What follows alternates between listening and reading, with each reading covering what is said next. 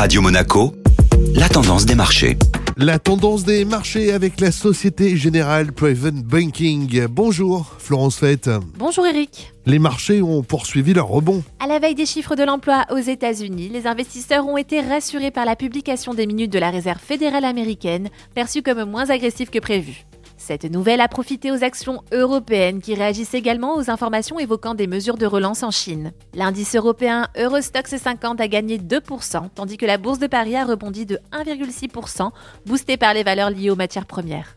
Outre-Manche, un événement immanquable a marqué la journée. Après le départ de près de 60 membres de son gouvernement, Boris Johnson, le Premier ministre du Royaume-Uni, a annoncé sa démission. Le dirigeant du Parti conservateur assurera la continuité de son poste jusqu'à l'arrivée de son successeur en automne. Sur cette nouvelle, la livre sterling s'est appréciée de 0,7%.